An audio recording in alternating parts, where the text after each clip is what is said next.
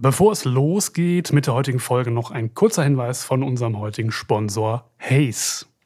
Du weißt es vielleicht noch nicht, aber du wirst einmal die Welt verändern. Du bringst Unternehmen weiter und entwickelst die Welt von morgen mit. Entfessle mit uns dein wahres Potenzial und bewirb dich bei Haze. Wir kümmern uns um deine Karriere, du kümmerst dich um deine Vision. Mehr Informationen gibt es unter haze.de slash einsteigen oder per Mail an einsteigen at haze.de.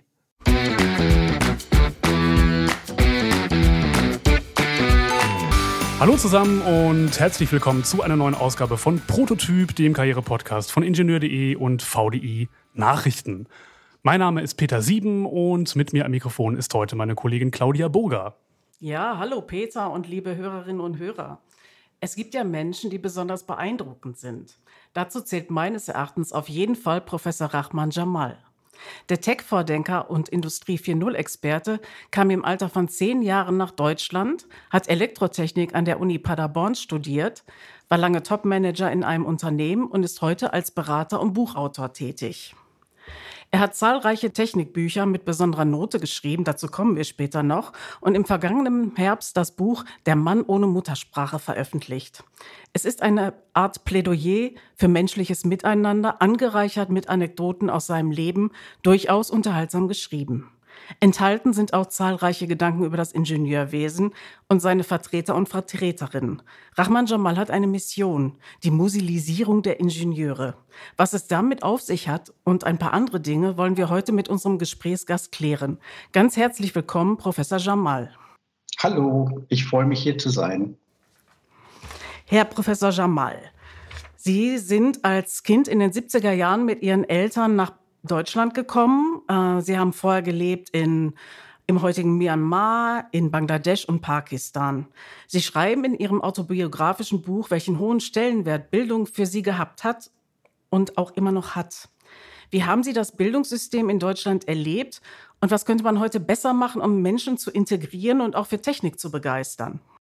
Ja, also ich kann vielleicht äh, kurz mal äh, über die Anfänge mal berichten. Also die ersten drei Entwicklungsländer, wo ich äh, die ersten zehn Jahre verbracht habe. Sie haben es ja gerade erwähnt, Myanmar, Bangladesch und Pakistan. Das waren ja drei Entwicklungsländer.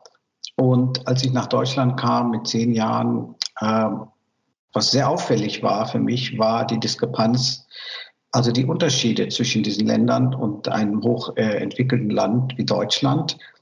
Also viele Dinge, die dort nicht selbstverständlich war, wo ich aufgewachsen bin oder meine Kindheit verbracht habe, waren hier einfach selbstverständlich. Also der Strom kam deterministisch, äh, ich konnte den Wasserhahn aufdrehen, das Wasser kam. Das war nicht der Fall. Und ähm, ich wollte einfach was dazu beitragen, ähm, die Kluft äh, zwischen diesen Ländern, äh, zwischen Entwicklungsländern und einem hochentwickelten Land wie Deutschland die Kluft einfach zu schmälern. Und deshalb habe ich mich auch für ein technischen Studium äh, entschieden. Das mal am Rande vielleicht. Äh, und das hat mich auch sehr früh geprägt. Äh, das Bildungssystem hier in Deutschland war ganz anders, wie ich in den drei Ländern vorher gekannt habe. Ich kann ein paar einfache Beispiele geben. wir waren immer in Uniform und richtig für die Schule vorbereitet. Und hier mein erster Schultag hier in Deutschland. Ich kam in meine Klasse rein und es sah gar nicht aus wie, wie eine Klasse. Aus meiner Sicht sahen alle sehr ungepflegt aus, undiszipliniert. Und äh, es war ein Lärm, äh, was ich so in der Schule nicht kannte. Also so fing mein erster Tag an. Also das war schon in der Tat ein Kulturschock äh, für mich. Und dann das Verhalten gegenüber Lehrer, also Menschen, die einem was beibringen. Denn Bildung war für mich hier ein Privileg. Äh, es war nicht selbstverständlich in einem Entwicklungsland ähm, ja, an einer Schule zu kommen, sondern man musste sich wirklich anstrengen. Ähm, aber hier war die Wertschätzung in den Klassen gar nicht so da, ähm, wie ich in meiner Kindheit erlebt habe. Es waren sehr, sehr viele Dinge, die, äh, die mir aufgefallen sind. Und Natürlich die Tatsache, dass ich kein Wort Deutsch konnte, äh, war ein großes Handicap für mich. Ich musste mich erstmal durch die Sprache ähm, ja, mich äh, rummanövrieren und äh, so weit äh, mich dahin bringen, dass ich dann in der Schule einigermaßen mitkam. Äh, das waren also meine ersten Eindrücke. Ähm, aber die Wertschätzung für Bildung ähm, habe ich so hier am Anfang nicht so erlebt, äh, wie ich früher in meiner Kindheit erlebt hatte. Mhm. Und gibt es einen Ansatz, wie man äh, heute Kinder mehr zur Bildung bringen kann und sie vielleicht auch für Technikthemen begeistern kann? Ja, ganz klar. Also die, ich glaube, jeder muss äh, zunächst mal herausfinden, was er in Leben möchte. Was ist denn das, was ihn bewegt? Äh, und wenn er das herausgefunden hat, ähm, dann ist auch die Wahrscheinlichkeit groß, dass er das, was er danach macht, äh, ja, mit einer gewissen Zufriedenheit macht äh, und eher in einem Flow-Zustand ist, als er etwas nimmt oder für etwas entscheidet, was von außen ihnen sozusagen aufgezwungen wurde oder überredet wurde. Ähm, und die Technikbegeisterung bei mir kam ja eigentlich äh, durch die Motivation, dass ich vielleicht ähm, was beitragen kann äh, der Gesellschaft wieder was zurückgeben kann. Das war für mich die höhere Motivation. Ähm, durch meine Erfahrung in der Kindheit, ganz klar. Und wenn man, ähm, sagen wir mal, so ein Glück hat, dass man so etwas für sich mal entdeckt, wo man also wirklich einen Beitrag leisten kann, ähm, um ja, die Welt in einem besseren Zustand vielleicht zu hinterlassen, als wir äh, sie vorgefunden haben, dann hat man wirklich ein Glück. Äh, und ich bin wirklich überzeugt, ähm, dass ähm, wir viele der großen Herausforderungen der Menschheit ähm, technisch äh, durch Technologie lösen können. Allerdings müssen wir auch gleichzeitig sehr aufpassen, dass wir diese Technik auch achtsam einsetzen äh, und nicht Dinge realisieren, weil wir äh, weil, weil wir die Sachen cool finden oder weil wir im Studium beigebracht bekommen haben, äh, coole Dinge zu produzieren, sondern wir müssen gleichzeitig darauf achten, dass äh, das auch der Gesellschaft was nutzt. Das ist ja auch, glaube ich, der Grund gewesen, warum Sie Ingenieur geworden sind, warum Sie diesen Weg eingeschlagen haben. Ähm, wie war Ihr Berufseinstieg? Sie sind ja dann in ein Unternehmen eingestiegen. Sie waren da 30 Jahre, eigentlich auch etwas ungewöhnlich, weil Karriere bedeutet ja immer auch mal zu wechseln und so weiter. Da würde ich auch ganz gerne gleich vielleicht noch von Ihnen hören, wie es äh, dazu kam, dass Sie eben diese 30 Jahre da geblieben sind. Aber wie haben Sie den Berufseinstieg dann geschafft? Sie waren Topmanager, Sie hatten Personalverantwortung. Was war Ihr Credo? Als Führungskraft? Ja, es war ganz einfach. Nach dem, also ich habe Elektrotechnik studiert, äh, kein theoretisches Studium, sondern ich wollte, ähm, weil, weil ich was beitragen wollte, äh, keine Grundlagenforschung äh, bewusst ähm, angepeilt, sondern ein, ein praktisches äh, Fach wie Elektrotechnik, wo unterschiedliche Disziplinen wie Mathematik, Physik, Chemie und so weiter automatisch mit drin vorkamen. Und ähm, als ich meine äh, mein Studium abschloss, äh, kam ich zufälligerweise an eine Firma, ähm, äh, wo ich ähm, ein amerikanisches Unternehmen, wo ich äh, zum Vorstellungsgespräch eingeladen war. Und als ich äh, mit dem Gründer äh, dieser Firma, die damals sehr klein war, etwa 300 Mann groß in Texas, Austin, Texas, ähm, als ich mit dem Gründer ähm, ja ein Vorstellungsgespräch führte, war seine erste Frage, was ich gerne im Leben erreichen möchte oder was meine Ziele wären. Und dann habe ich ihm kurz erläutert, äh, aus welchem Hintergrund äh, ich kam. Und ähm, sowas Ähnliches erzählte er mir dann auch. Er wollte mit den Werkzeugen, die die Firma produziert, ja, Ingenieuren was in die Hand geben, um die Welt zu verbessern.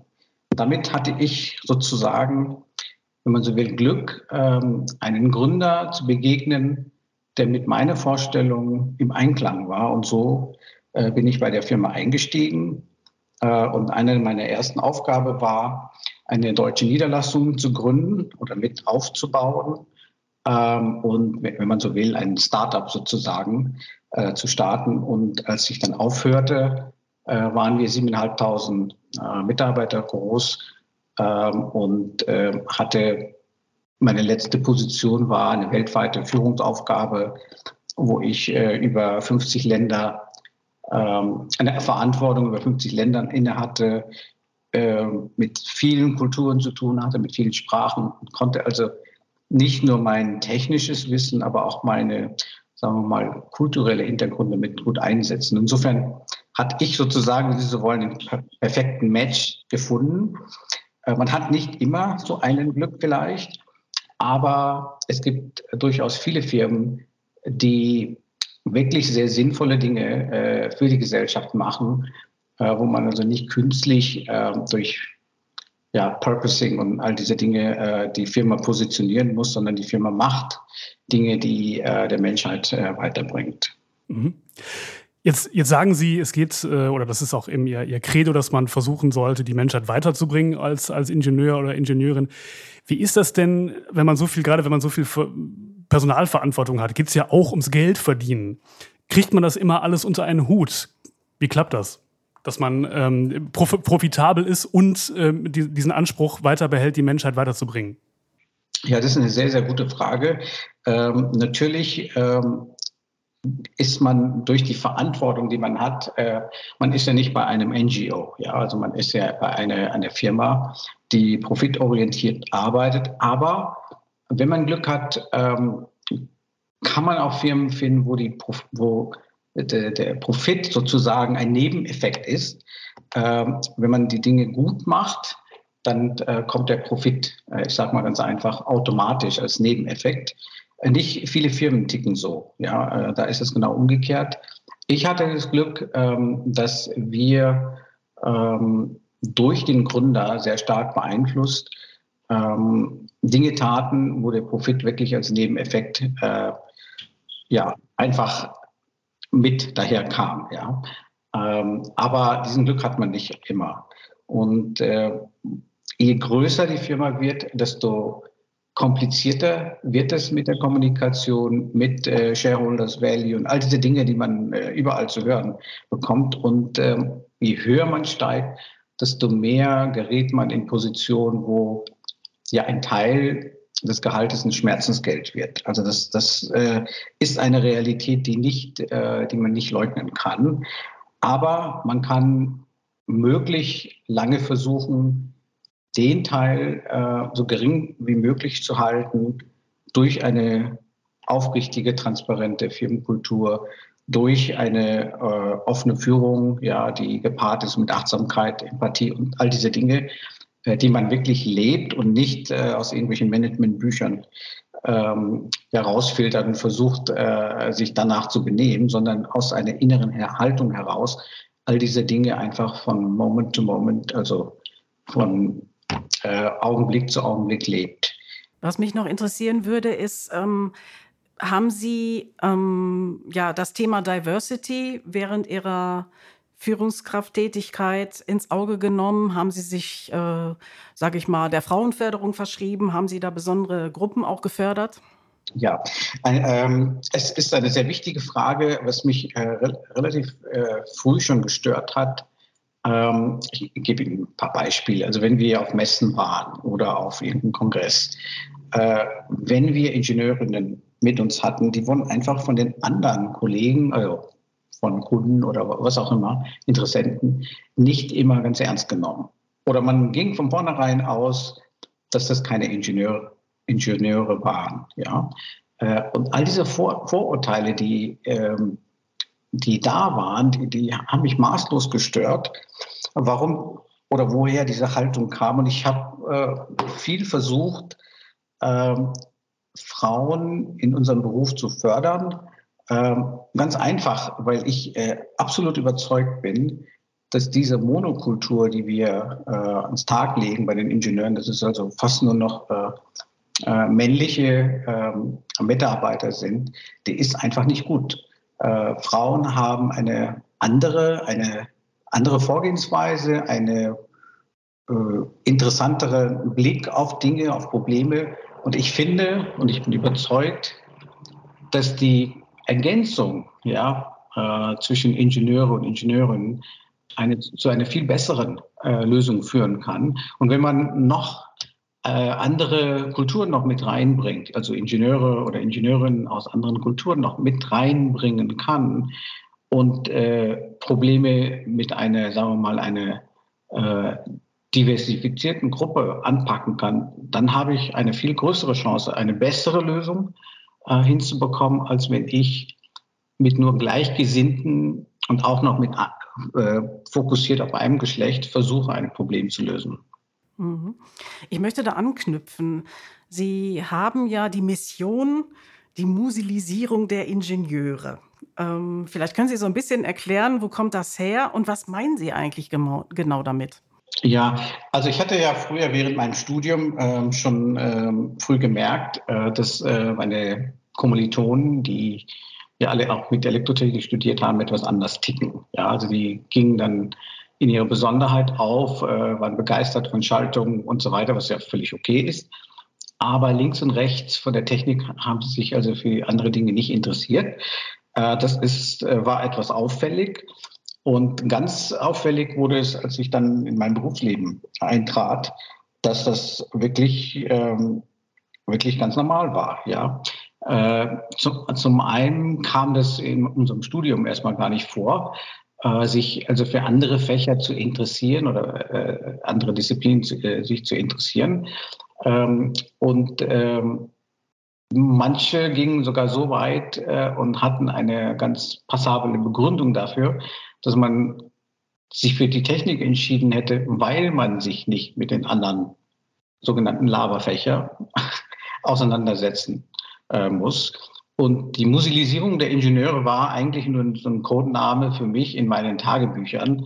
Äh, wie kann man äh, mit praktischen, sagen wir mal, Dingen versuchen, äh, die Mitarbeiter, also Ingenieure und Mitarbeiter, so ein bisschen zu öffnen in Richtung ähm, Geisteswissenschaften, vielleicht in Richtung Ethik, in Richtung ähm, äh, ja, Mystik äh, zum Beispiel.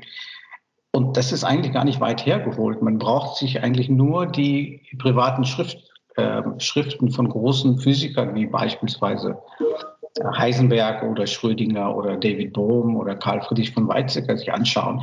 Die haben sich ausgetobt äh, außerhalb ihres Fachbereiches Physik äh, mit äh, Phänomenen aus der Religion oder Mystik oder Spiritualität. Und das ist absolut nichts weit hergeholtes, sondern im Gegenteil. Viele der der Theorien aus der, äh, aus der Physik haben ihren Ursprung wo ganz anders als in der Physik. Und das wollte ich mit der Musilisierung der Ingenieure, wenn Sie wollen, in der Praxis sozusagen äh, unterbringen. Äh, und Musil, äh, Robert Musil war ja ein Schriftsteller, der sowohl ähm, ähm, Ingenieur war als auch ähm, Philosoph und Schriftsteller. Und das war deswegen ein Codename, weil der beides äh, gemacht hat und äh, diese Dinge einfach komplementär gesehen hat. Verstehe. Das heißt, glauben Sie, dass so ein ähm, eher interdisziplinäres Arbeiten, wo auch Geisteswissenschaften verknüpft wären mit, äh, werden mit äh, naturwissenschaftlichen Fächern, gerade heutzutage nochmal eine neue Wichtigkeit bekommt, wenn wir zum Beispiel reden über KI-Forschung, wo vielleicht, wo vielleicht ethische ähm, Fragen nochmal ganz anders bewertet werden müssen als früher?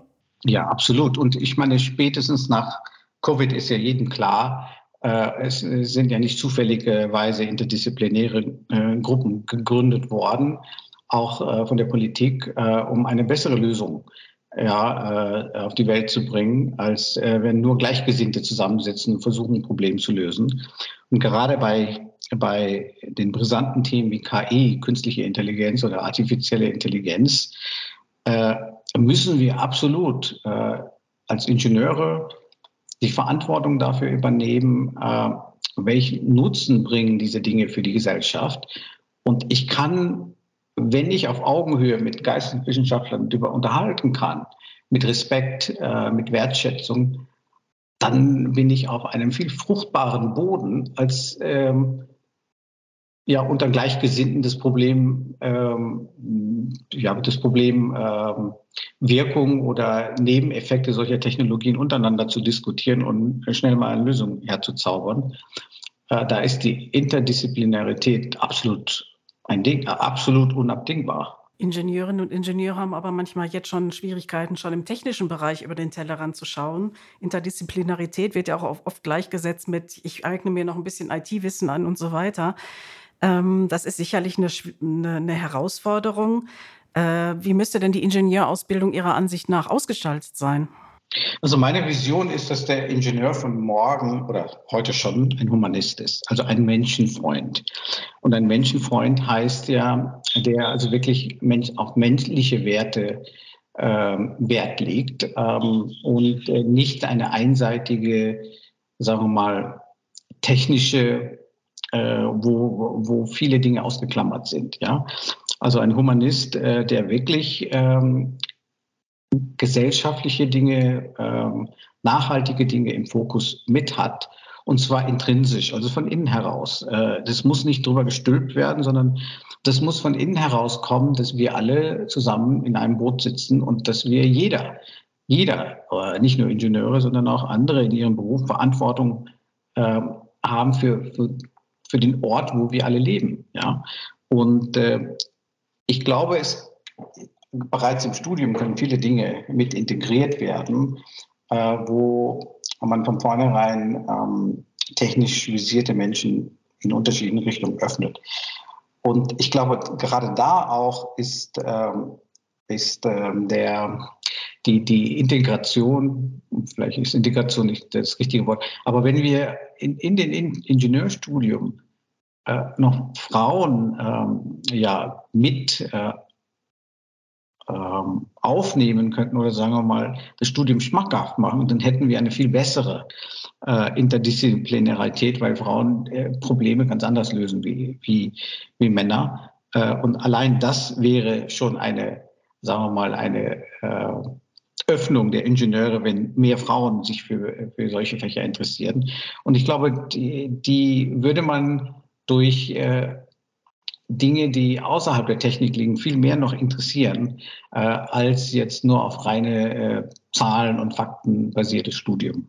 Sie haben ja in Ihren eigenen Büchern auch schon so gehandelt. Sie haben Ihre Technikbücher immer angereichert durch Zitate und haben damit ziemlich Furore gemacht. Ähm, das war nicht bei allen gern gesehen, aber Sie hatten schon auch eine ganze Menge Freunde und Sie haben heute noch sehr viel Follower. Ähm, ich möchte zu einem anderen Gebiet kommen. Mm, und zwar ist für Sie ja Meditation und Achtsamkeit ein integraler Bestandteil Ihres Lebens. Ähm, Sie haben das während Ihrer Tätigkeit, wenn ich das im Buch richtig verstanden habe, auch praktizieren können, weil Ihr äh, Chef sozusagen das auch ähm, akzeptiert hat.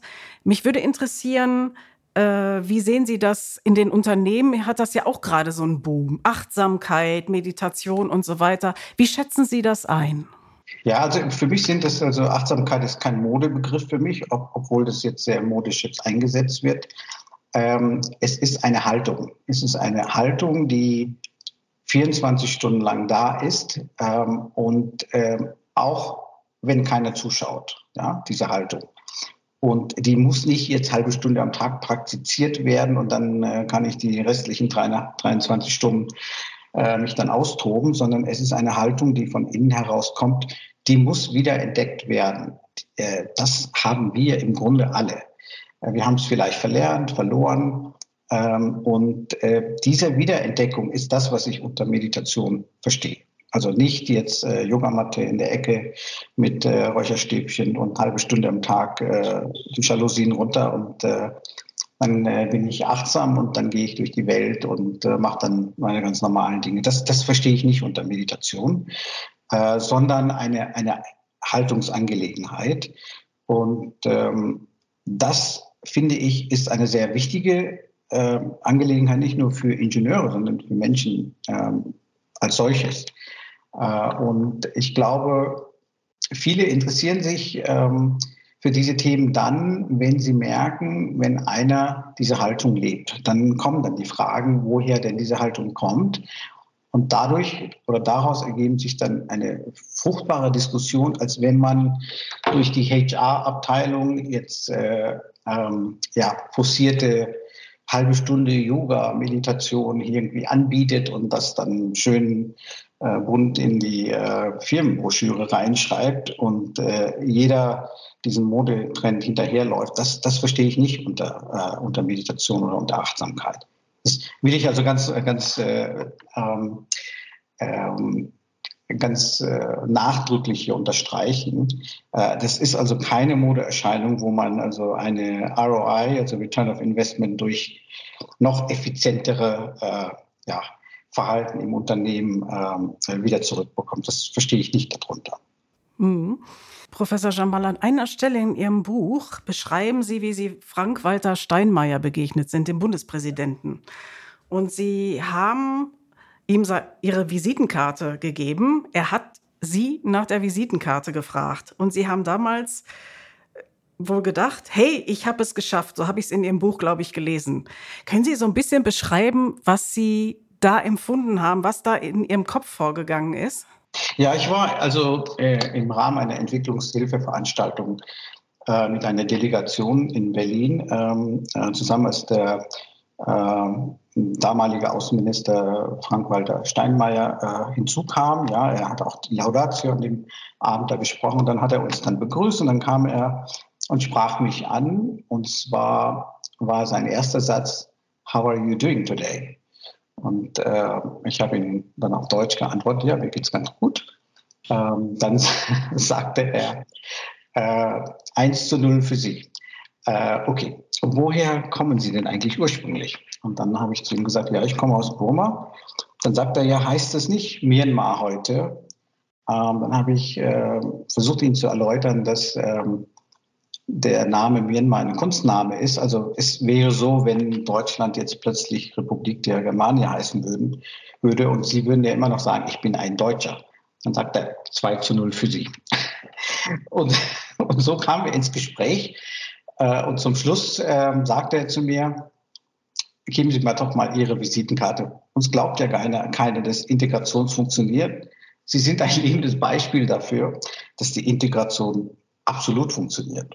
Das war also die Gegebenheit, wo ich ihn kennenlernte. Und ich fand ihn sehr charmant und sehr eloquent in seiner Art. Äh, und das war ein sehr, äh, ein sehr äh, interessantes, aber ein sehr memorable Gespräch, will ich mal sagen. Hat mich also sehr gefreut, wie er hm, ja durch seine offene Haltung, manchmal kommt er im Fernsehen nicht so rüber, durch eine offene Haltung ja in vielen Richtungen sehr offen gezeigt hat. Mhm. Wir könnten uns noch stundenlang mit Ihnen unterhalten, Herr Jamal, aber leider geht es jetzt nicht mehr weiter. Wir müssen leider an dieser Stelle das Gespräch beenden, aber vielleicht können wir an anderer Stelle noch mal was fortsetzen. Ganz, ganz herzlichen Dank für Ihre Zeit. Genau, vielleicht machen wir noch mal eine zweite Folge mit Ihnen oder so, wenn Sie noch mal Zeit für uns haben sollten. Und ja, herzlichen Dank auch an die Zuhörerinnen und äh, Zuhörer fürs äh, Anhören und äh, ja, ein paar Informationen zu Ihnen und zu Ihrem Buch finden die Zuhörerinnen und Zuhörer dann noch in unseren Show Notes. Bis dahin, lieben Dank, tschüss.